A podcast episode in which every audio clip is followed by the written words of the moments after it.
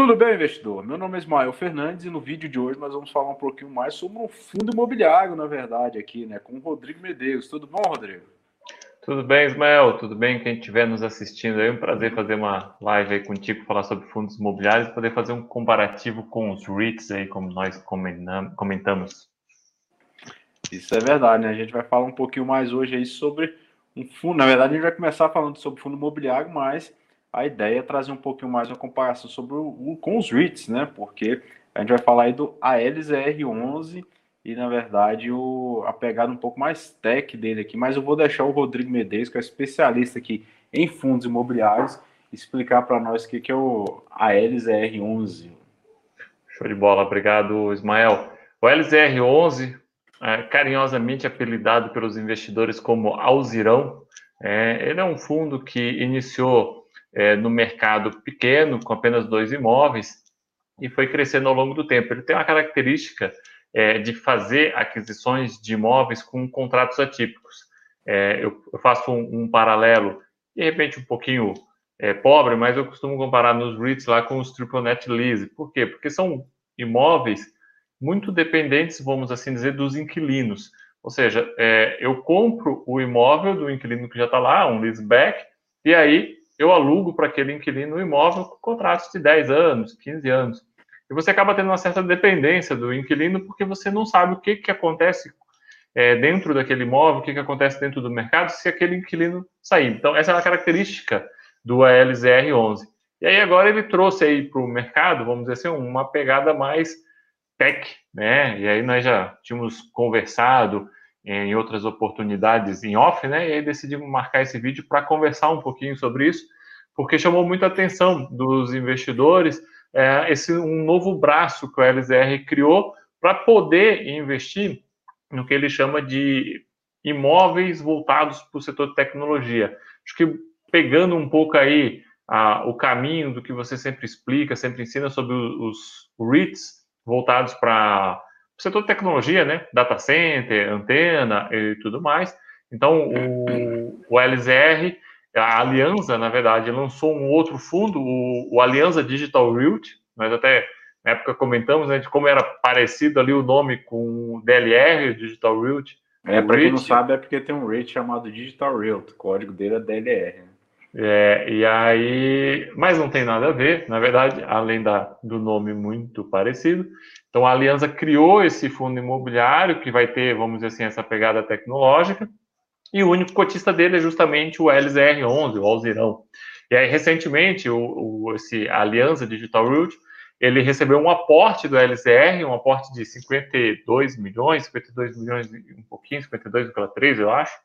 É, e com esse valor, ele pegou 49 milhões e 300 e fez aquisição de um imóvel que está alugado para a Sky. Uma aquisição, um contrato atípico, é, para quem está às vezes nos assistindo, não conhece, contrato atípico, aqueles contratos de longo prazo, em que se eu rescindir, é, eu tenho que pagar uma multa muito elevada, que é normalmente todos os aluguéis até o vencimento do contrato, então eu tenho um contrato atípico de 15 anos para a Sky, um imóvel que fica em Santana do Panaíba, e aí começa alguns detalhes interessantes dentro do fato relevante, que ele começa a querer remeter um pouco um comparativo com esses REITs, e aí se cita que Santana do Parnaíba é uma região muito voltada para o setor de tecnologia. Você tem um, um, um um, empreendimento do Equinix se instalando lá, é um REIT aí que eu sei que você gosta bastante, e é, ele acaba fazendo um pouco esse paralelo como se o LZR tivesse ficando tech, né?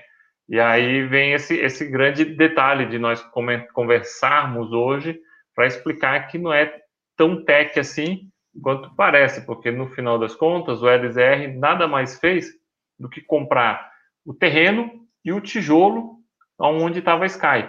Ah, os equipamentos eletrônicos, os equipamentos de informática, as antenas que lá estão, todas elas pertencem à Sky. Então, você tem sim uma grande estrutura que a Sky utiliza para o seu data center, para fazer as transmissões que ela necessita, com muitas antenas, você tem é, uma rede elétrica é, muito robusta, você tem geradores de energia muito robustos, muito acima da média, é, quando você fala, por exemplo, em fundos de escritório, fundo de logística, evidentemente, para atender bem é, esse setor. No entanto, tudo isso pertence à Sky.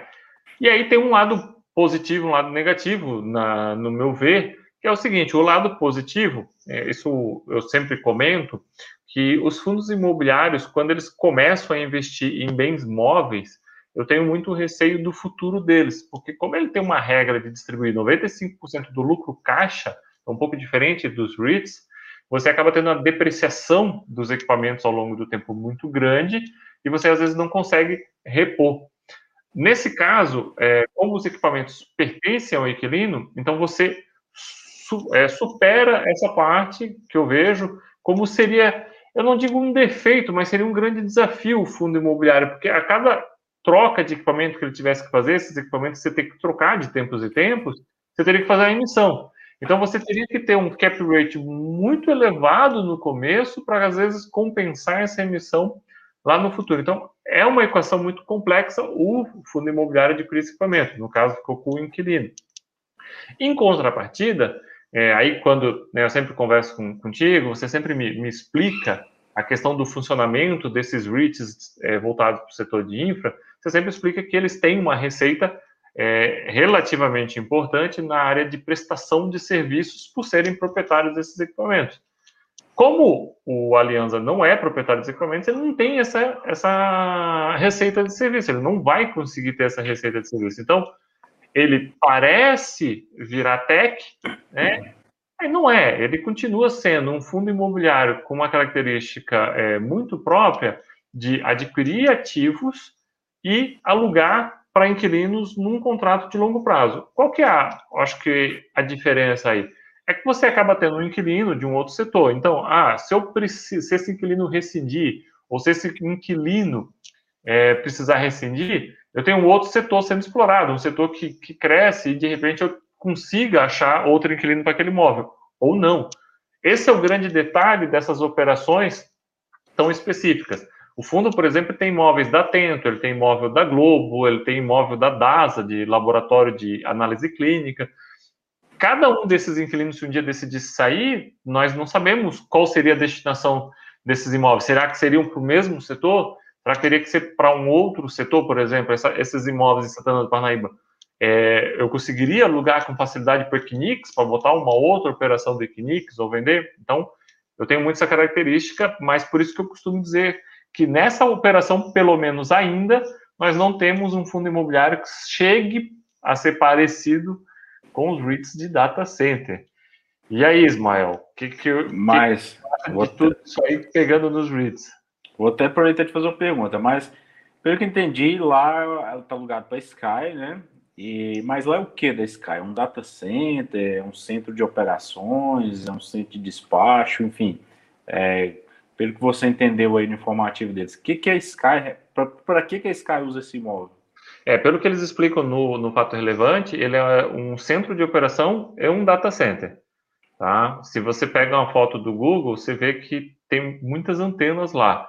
É, não vou me arriscar aqui a, a, a, dizer exatamente o que é, porque eu não conheço a, essas operações de uhum. tecnologia, mas sendo a Sky, né, eu imagino que seja realmente utilizado para fazer a própria transmissão de, de parte da, da, da, programação deles, né? Dos canais deles e tudo mais. Mas pelas próprias fotos, algumas fotos que foram fornecidas, é também data center. Isso é curioso porque o gestor deu uma entrevista e tem umas fotos do data center. E o gestor disse: olha, é, nós fomos conhecer o imóvel, conhecemos, fizemos o laudo, vistoria, mas, por exemplo, essas fotos do data center, é, nós só conhecemos por foto também. Eles só nos mandaram as fotos. São locais que ninguém tem acesso, somente hum. o pessoal deles também, porque realmente são regiões, locais muito protegidos, né? Sim, segurança. Ah, então, olha só, o... a gente até conversou mais, uh, mais vezes, né, falando que como que essa pegada tech às vezes impulsiona ali a, a cotação, impulsiona um investidor que está às vezes é, empolgado e com a pouca informação, né? Isso aconteceu lá nos anos, quem lembra lá, 2001, 2002, foi a crise das .com, né? Qualquer empresa que abrisse capital na, na NYSE ou na Nasdaq, colocasse .com no nome, automaticamente ela dava um salto, entendeu? Isso acontece um pouco com criptomoeda, né?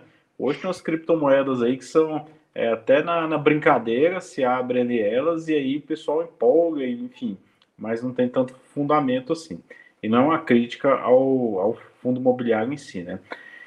O Equinix, quando ele começou lá nos anos 2000, e por que, que eu tô falando de Equinix? Porque ele é o maior REIT hoje de data center, né? O código dele é KIX, é Q-Y-I-X. Ele, ele, é o mais antigo, ele nem sempre foi um REIT. Ele começou com uma C Corp normal, como todas as outras empresas. E a cotação dele era em torno de 500 dólares e foi pro chão, né? Ele quase chegou a falir, mas chegou muito perto mesmo da falência. Ele só se salvou porque houve algumas incorporações, enfim. E desde então ele é um REIT que tem performado muito bem, uma das melhores performances dentro dos REITs também. Mas a ideia principal deles era que observaram que a demanda por informação ela estava aumentando muito naquela época, né? E até hoje ela continua é, num ritmo aí frenético. E se as empresas elas precisavam é, de data centers, né? Mas que oferecessem para elas uma certa flexibilidade. E algumas pessoas até perguntam, ah, mas é, Rich Data Center no futuro vai acabar porque a Google está montando o data center dela, o Facebook tem um data center. É claro que eles têm um data center deles, são os data centers per scale. Então, eu até já comentei aqui diversas vezes com o Rodrigo, né? quando você tem um data center, a Google tem o seu próprio data center, é como se fosse a casa dela. Quando ela quer fazer uma festa com quem ela não conhece, você aluga um espaço de festa, né? Você não vai querer ter um, um monte de gente ali na sua casa que você não conhece, no teu quarto, no teu banheiro, na tua cozinha, na tua sala, entendeu? Então, as, os mais chegados, você chama para festinha em casa íntima, né? Quando você tem aquele monte de gente que você não conhece, você aluga um espaço externo. E é isso que os REIT Data Center oferecem. Eles são a casa de festa das empresas de tecnologia, porque é lá que elas fazem todas as transações comerciais, é, conexões com seus clientes, assim por diante. É, quando os data centers começaram, eles começaram como se fosse um galpão industrial. É, eu até comento que seria não desse mesmo modelo que está aí, mas seria um pouquinho mais avançado, porque o REIT, ele montava ali aquele galpão, ele oferecia, o REIT não, na empresa, né, oferecia energia, oferecia é, a segurança física, né, quem estava ali pessoalmente, é, e principalmente ali que é aquela questão de segura, é, aquela questão de câmeras, né, refrigeração. A gente tem que lembrar que data center consome muita energia através de refrigeração. Então, é, a empresa que, que é a empresa de tecnologia, ela chegava ali, instalava os seus aparelhos, colocava o pessoal de TI também, né? E aí o, toda a parte externa física ficava por conta do, do REIT. Essa foi uma das grandes vantagens. E é isso que a gente estava conversando aqui, né? Porque o REIT, em certo, certo modo, ele oferece uma parte voltada um pouco para serviço também, né? Esses REITs observaram que eles precisavam oferecer conexões. E o que, que são essas inter, inter, chamam interconexões, né? São interconexões entre um data center e outro, entre um data center e data center de um cliente, assim por diante. Tanto é que a Equinix tem os seus data centers em Santana do Parnaíba que estão conectados com os Estados Unidos, estão conectados com a Europa. A própria Digital Realty está conectado em Fortaleza com Miami, está fazendo a conexão agora com Portugal. Então, isso dá, eleva elas para outro patamar de, de vantajosidade, né? Para o é, REIT, né? Isso é uma questão de competição. Até falei, que dando um exemplo, né? Então, imagina que eu quero alugar lá um apartamento hoje do, do Rodrigo, né? Lá na região que ele mora, lá em Floripa, vamos supor que está tudo ali na média de 2, 2.500. Só que o apartamento dele está 4 mil reais o aluguel por mês. Só que em compensação eu tenho internet de 1 tera de velocidade, coisa que ninguém na região tem. Então, se eu trabalho com TI, eu preciso de uma alta velocidade, às vezes eu me, eu me permito pagar mais caro no apartamento do Rodrigo por causa da internet. Então a internet dele não é o que eu vou gastar mais dinheiro, mas eu estou alugando o um apartamento por causa da internet. Então, com, fazendo essa comparação um pouco aqui, é, até meio forçosa, né, só para o pessoal entender, é, os REITs têm essa grande vantagem, os REITs de data center, porque eles permitem essas interconexões e isso atrai os clientes. Né? Por isso que a Equinix é tão gigante do jeito que é, Digital Real também brigando por isso. É, eles não fazem esse modelo de contrato que é, o, até o Rodrigo mencionou aqui, que se chama Triple Net Lease nos Estados Unidos, que são contratos parecidos com os atípicos, né? São contratos longos, onde o inquilino é responsável por manutenção, seguro, imposto. É, o REIT vale só que é o dinheiro dele. Então não tem muito é, tem muito dispêndio ali com o imóvel em si, né? Então essa é a grande vantagem, é por isso que a gente estava discutindo. Até que ponto a gente poderia chamar um fundo imobiliário de tech, né? Num data center, por exemplo, porque aí sim ele precisaria é, partir para oferecer serviços. É, e eu acho que não hoje, né? Pela característica do nosso fundo imobiliário, não seria propriamente um fundo tech, mas que permitisse ele avançar nesse sentido, como os REITs de data center avançaram ao longo do tempo e continuam avançando, né? Sim. E lá eles, eles, eles recebem receita, eles é, obtêm receita por, por essa prestação de serviço, né, Ismael? Então, lá na linha de receita deles, você tem uma linha desses serviços que eles oferecem, como a interconexão, a Sim. própria. É, é, isso, né?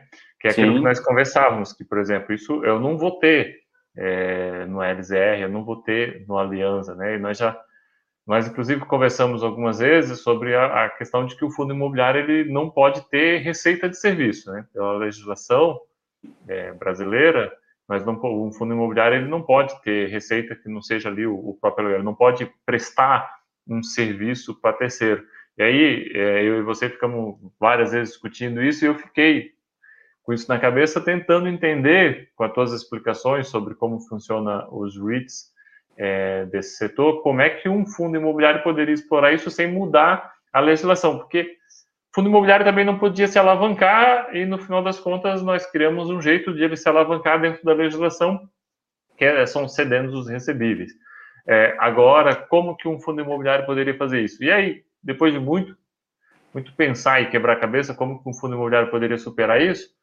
E aí eu te pergunto se seria viável, explico e te pergunto se seria viável, seria a, o fundo imobiliário comprar um imóvel em condomínio com a prestação de serviço inclusa. Ah, algo muito semelhante com o que nós vemos, por exemplo, num shopping. Porque num shopping também tem uma prestação de serviço. E o fundo imobiliário, ele, ele, nós sabemos, não presta serviço. Mas eu tenho um condomínio formado, o condomínio é que presta serviço, e aquilo está no custo do condomínio. Quem paga aquele condomínio é o inquilino. Ele pode pagar diretamente embutido no aluguel, ou ele pode pagar o condomínio e o aluguel, duas partes separadas.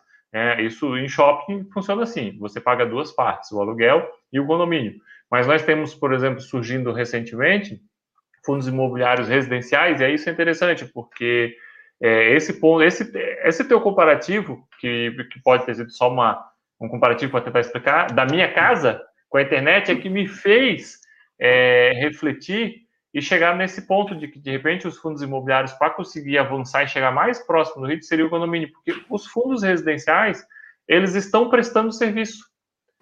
É, isso é muito interessante, porque eu fiz uma live com o pessoal do ah, da BRPR, né, sobre o fundo imobiliário deles é, residencial, e eles prestam serviço. Que tipo de serviço?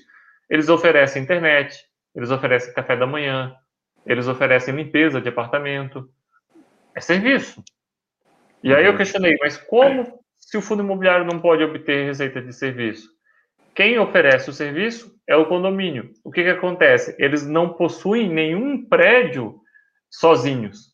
Todos os prédios, todos os dois prédios que foram adquiridos, eles foram adquiridos em formato de condomínio por um operador desse tipo de, de condomínio o operador, ele administra o condomínio, cobra uma taxa para esse condomínio, e aí ele cuida de todos esses serviços.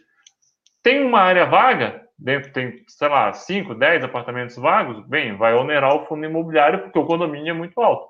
O condomínio fica gerando. Eu, a, a operadora vai tentar minimizar o máximo possível, tirar o máximo possível de serviço. Então eu fiquei pensando, e eu acredito que hoje é, nós não podemos chamar o LZR de tech porque é totalmente diferente desses REITs, Equinix, DLR, como você sempre explica. Ele é um fundo imobiliário como outro, qualquer comprou um tijolo e vai alugar o tijolo. É, o fundo não pode ter receita de serviço, mas quem sabe no futuro se possa avançar nessa ideia de condomínio. É, o fundo, a LZR comprar, por exemplo, um imóvel em condomínio com Equinix. Não me parece muito a praia do Equinix fazer algo desse tipo, mas é, supondo, ele compraria em condomínio com Equinix, e o Equinix faria o quê? Ele cobraria uma taxa de administração de todo o imóvel e de todos aqueles serviços. E aí sim, aquele imóvel passa a poder prestar o serviço para os, vamos dizer assim, inquilinos, né? Nada mais são do que usuários. Porque é, é, difícil nós fazermos esse paralelo, porque uma coisa é um inquilino de uma, um apartamento, de uma loja dentro de um shopping, outra coisa é um inquilino de um gabinete, né? que você chega lá, conecta os gabinetes e aí você diz que é inquilino. Aí seria mais ou menos algo parecido. Agora, se tem espaço para a LZR conseguir ir nessa linha, eu acho, eu não sei dizer. Só sei dizer que se ele fosse, vamos assim dizer, buscar essa prestação de serviço como esses REITs fazem, hoje a nossa legislação não permite. É, olha só, eu acho interessante até a comparação que você fez. Tem uma coisa que o pessoal às vezes não sabe, mas hoje a gente tem dois grandes REITs de data center. O maior é Equinix, o segundo maior chama Digital Realty, que não tem nada a ver com a EZR. O quinto maior inquilino de Digital Realty é o Equinix, porque eles operam de modo um pouco diferente, né? Quando o Digital Realty aluga um, vou, vou chamar aqui de galpão, né? Ele aluga um galpão de data center para Equinix, ele está alugando no atacado. Ele fala assim para Equinix, tá vendo esse, esse data center? Você aluga, você cuida de tudo, entendeu? E o Equinix, ele aluga pelo sistema de colocation, parecido com isso aí que você citou de operador, entendeu? Eu acho que talvez uma solução para o futuro, né, que poderia ajudar bastante aí, poderia ser um avanço no, nessa questão do fundo imobiliário, seria ele atuar dessa forma. Ele teria um galpão, seria a estrutura toda dele, e ele alugaria no atacado, né? Isso seria importante porque toda aquela, principalmente por questão de localização, né? Tem que lembrar que apesar de parecer que não, mas a localização faz um pouco de diferença aí nos data centers. Pelo fato de ele estar, por exemplo, próximo ao galpão da Equinix, de um data center da Equinix, seria fácil para a Equinix ou Digital Realty fazer um, não só eles, né? Tem diversos outros data centers também que não são REITs, fazer a questão da interconexão diretamente com esse imóvel, entendeu? E aí sim, ele alugaria no sistema de atacado, alugaria no mesmo contrato parecido com esse que ele está fazendo com a Sky aí, mas o em si ele operaria de outra forma, né, no sistema de colocation. Então, talvez fosse uma, uma forma aí desses fundos imobiliários hoje partir para uma, uma pegada um pouco mais técnica, que seria excelente, ao meu ver, né, uma evolução no, no modelo de fundo imobiliário brasileiro. Ah, com certeza, e são mais opções, né? Sempre digo, é, eu acho que quando você olha os REITs ali, o sucesso desses voltados para o setor tech é, é fantástico. E isso ocorre por causa cada vez mais essa necessidade de tecnologia. Então, isso parece um pouco natural. O que, o que eu te pergunto sobre essa questão é, mas no final das contas, o que normalmente é mais rentável ou não tem isso? É o aluguel no atacado ou esse aluguel no varejo aí, vamos assim dizer? Então, é, que, é aquela questão né, de risco e retorno, né, que a gente tem também até no aluguel. É comum no atacado você ter aluguel mais longo, 10, 15 anos, por exemplo. Só que quando você tem um aluguel mais longo, o reajuste fica mais prejudicado. Aluguel curto, o reajuste costuma ser mais elevado, né? Mais o risco que você tem ali da eventual vacância também é, é um risco que o investidor tem que levar em consideração. Mas apesar disso, quando a gente olha, por exemplo, hoje a maior parte dos data centers de Equinix, por exemplo, são colocation. E a maior parte dos data centers de Digital Realty são atacados. Mas o tempo médio de locação de Equinix é muito maior do que o de Digital Realty. Porque Digital Realty fez uma série de aquisições ultimamente e ele está precisando fazer essas renovações aí de contrato. Né? Então, depende muito aqui do que ele atua, né? Para aquele investidor ia para o modelo de fundo imobiliário brasileiro, eu acho que o mais viável seria, seria a locação via atacado, né? Você aluga ali, do mesmo modo que está alugando para Sky hoje, e aí, hum, quem for a Sample, Equinix, Digital Real, SARS One, enfim, é, fica ali por conta de fazer toda a manutenção, imposto, seguro, que é o modelo NetLease americano, né? Mas isso de, depende um pouco muito, depende muito, na verdade, da gestão e do quanto quão próximo ela é desses data centers, né? Do, do das empresas de data center, porque é elas que vão poder é, que vão fazer essa parceria aí, né? Quando você aluga para um fundo imobiliário brasileiro, é lógico, nesse modelo de atacado, o contrato seria contratos longos também, né? Sim. É, o, o, modelo que o, o Alianza usa, e é um modelo bem tradicional no Brasil, é o modelo do leaseback, né? Eu não sei se, se isso é muito comum nesses, nesses REITs, é aquele modelo do comprar o imóvel é, da empresa e, e, deixar alugado com ela, né? É uma certa forma de, de a empresa se capitalizar e de o um fundo também comprar um imóvel com aquele inquilino ali. Então, eu não sei se, por exemplo, essas operações que você citou de DLR com Equinix, acaba às vezes acontecendo isso, de DLR comprar um, por exemplo, um data center, como você falou que ele fez várias compras, e já fazer um leaseback contra inquilino. Pelo que eu já li, parece que não é muito o que eles fazem. Não, né? não, não for. The Rich Data Center não é muito a deles fazer modelo de leaseback, não, entendeu? Eles alugam, eles compram ali, é, quase que a gente chama lá na, na minha terra de porteira fechada. Você compra a empresa inteira, é, com um monte de data center, igual a Digital Realty fez agora na Europa, né, recentemente com a Interxion, compraram lá mais de 50 data centers, é, mas a grande vantagem deles, na verdade, é a infraestrutura né, na Europa. Eu até falo que continente europeu, você bate a enxada no chão, você acha três sítios arqueológicos. Então é muito complicado você fazer infraestrutura naquele continente. Por isso que para eles valeu muito mais a pena, ainda que o, o dispêndio financeiro fosse um pouco maior, mas por essa questão da incerteza, né? Que você deve, você tem que ali calcular também na hora de fazer o, os seus investimentos. Mas olha, para mim, na minha opinião, assim, pode ser uma grande vantagem, né? Não é, o, o REIT, na, verdade, não, eu não vejo, por exemplo, talvez o, a LZR comprando um data center da Equinix, alugando de volta, acho, acho muito improvável isso acontecer, mas esses REITs, como eles estão crescendo muito, por exemplo, Equinix acabou de inaugurar, tá inaugurando agora o terceiro data center X-Scale deles no mundo, né? Que é um data center gigantesco que fica em São Paulo também, em Barueri. É, então, eles hoje eles precisam ter flexibilidade também. Então, para eles, construir um data center desse, você não constrói também do dia para a noite. Se você tem um passeio comercial que te permite fazer um, um, modelo de contrato ali, que vai vencer daqui 10 anos, por exemplo. Se daqui 10 anos você construiu seu data center, ou se de repente aquele mercado esfriou, é você devolve o imóvel, entendeu? Então pode ser uma vantagem aí, mas isso é como eu falo, eu, eu acredito que isso depende muito mais da, da interconexão dos gestores do fundo imobiliário com a administração do REIT, né? Do REIT não, né? Das empresas. Você pode ter aceito Sim. diversas outras aí, não só o REIT que uh, opera um data center também.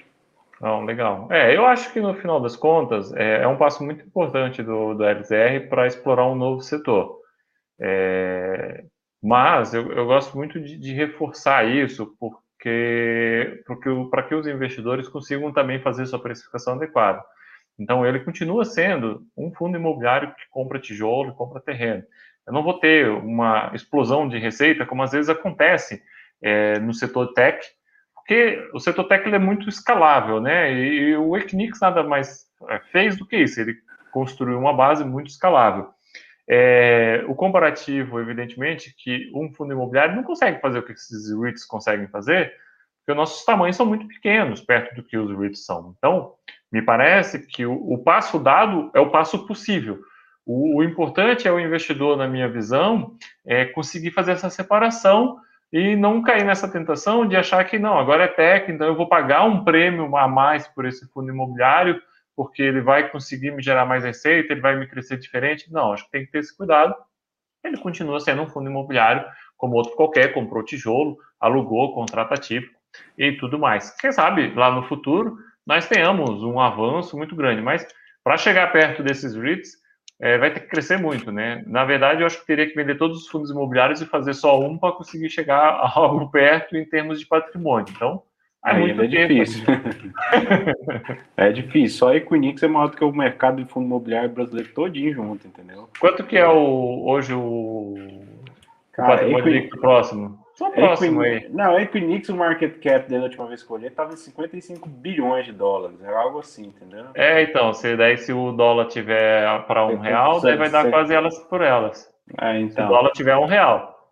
Uhum. Então, é um real. Hoje você pega 50. Eu vou, vou chutar que 50 bilhões de dólares. 50 bilhões de dólares vai dar o quê? 270 bi de reais, 270, 280 bi, algo assim, a conta aqui de padeiro. Então é, é bem grande a Equinix, né? E outra coisa também, é, tem que considerar que os, os REITs, eles, o Equinix, por exemplo, agora, eles têm um custo de capital muito baixo, né? É, eles emitiram good bonds europeus agora a 0,8% ao ano.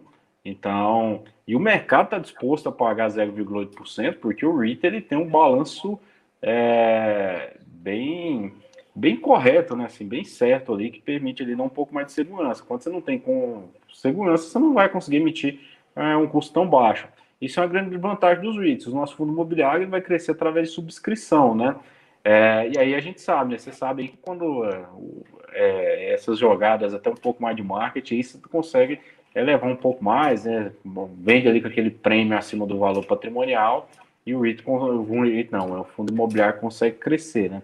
Mas eu acho que a grande vantagem do REIT é poder se endividar, apesar de ter gente que achar que isso é ruim, a dívida às vezes nem sempre é ruim, né? Se você souber manobrar ela, é, você pode conseguir alavancar muito ali o crescimento do REIT, né? Mas, é, enfim, a, a, eu não acompanho tão de perto aí, né? Por isso que a gente conversou aqui, é, o intuito é a gente poder fazer uma comparação, né?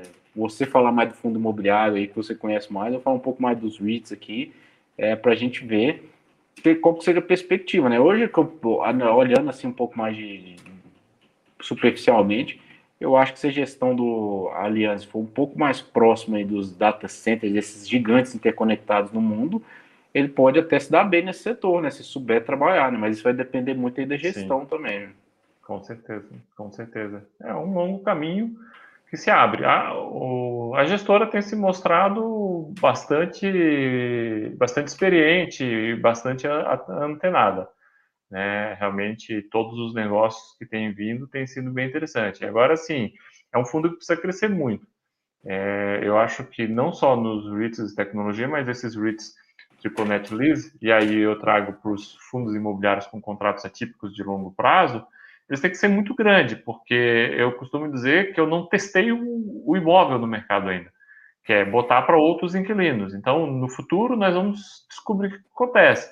Acontece tentar descobrir o que acontece com 15 imóveis, a, a perda pode ser um pouco mais considerável. Então, são fundos imobiliários que, na minha visão, precisam crescer é, muito. Né? Então, é, é, importante ele ter essa vertente, porque, como você fala, é, às vezes é uma vertente que ninguém explora, ele consegue desbravar aí um, um setor e desencadear série, uma série de imóveis que outros fundos não estão olhando, porque hoje está uma briga grande, fundo imobiliário com dinheiro em caixa, querendo comprar imóvel e não tendo que comprar. Né? Bom, fantástico. É, isso é, é, isso, é das, isso é das coisas que eu acho interessante REIT, velho. Fundo imobiliário, talvez seja. Eu gosto muito de REIT que inova no mercado, entendeu? Que traz algo que ninguém pensou antes. Eu falo, é, comentando aqui, quem chega primeiro no posto bebe água limpa, né? Então a gente tem diversos REITs que inovaram muito. A Star, que inovou no modelo aí de empréstimo de dinheiro, de hipoteca é Store Capital, que inovou aí no modelo de contrato, entendeu? É, os próprios de data center, de antena, enfim. É, e essa parte de serviço é interessante você falar. Você falou, pô, é o operador poder cobrar ali de TV a cabo, antena. Nos Estados Unidos, em 1998, teve um act que mudou a legislação, permitindo com que os REITs residenciais cobrassem por TV a cabo, por exemplo. Isso foi o primórdio para os REITs de antena de comunicação, que inclusive hoje são os maiores do mercado. A American Tower é um gigante aí com 100 bi de valor de, de market cap. Então, é, só para a gente ter uma ideia, assim, que essas inovações que às vezes parecem pequenininha, né? Ah, uma antena, instalar uma antena, isso pode é, revolucionar o mercado no futuro, né? E eu torço muito, cara, eu sou brasileiro, torço muito para o fundo imobiliário aí é, consiga, né, crescer, consiga e consiga ter uma pegada tech também, porque o nosso país a gente tem que parar de ser um país só vendedor de commodity, né? A gente tem que começar a exportar tecnologia também, porque e não exportar só das cabeças que estão indo para lá produzir essa tecnologia, mas que ela possa ficar aqui no Brasil. Com certeza, tem tanta gente capacitada para fazer isso, você desenvolver é, mais essa parte, sem sombra de dúvida, desenvolve o, o país também, né? Então, Ismael, bate-papo fantástico, brigadão aí, viu? Falando bastante aqui da LZR, pessoal. Quem, se você gostou aqui, curta, compartilhe. O vídeo está no canal da Central do RI, está no canal do Demistificando FI. É, ativa o sininho lá para você receber as notificações aí. Esse papo aqui foi bem interessante a gente poder compartilhar os fundos imobiliários e os REITs. Certo, Rodrigo? Foi um prazer estar contigo, cara. Um abraço aí e até a próxima. Prazer é meu, Ismael. Até uma próxima. Tamo junto.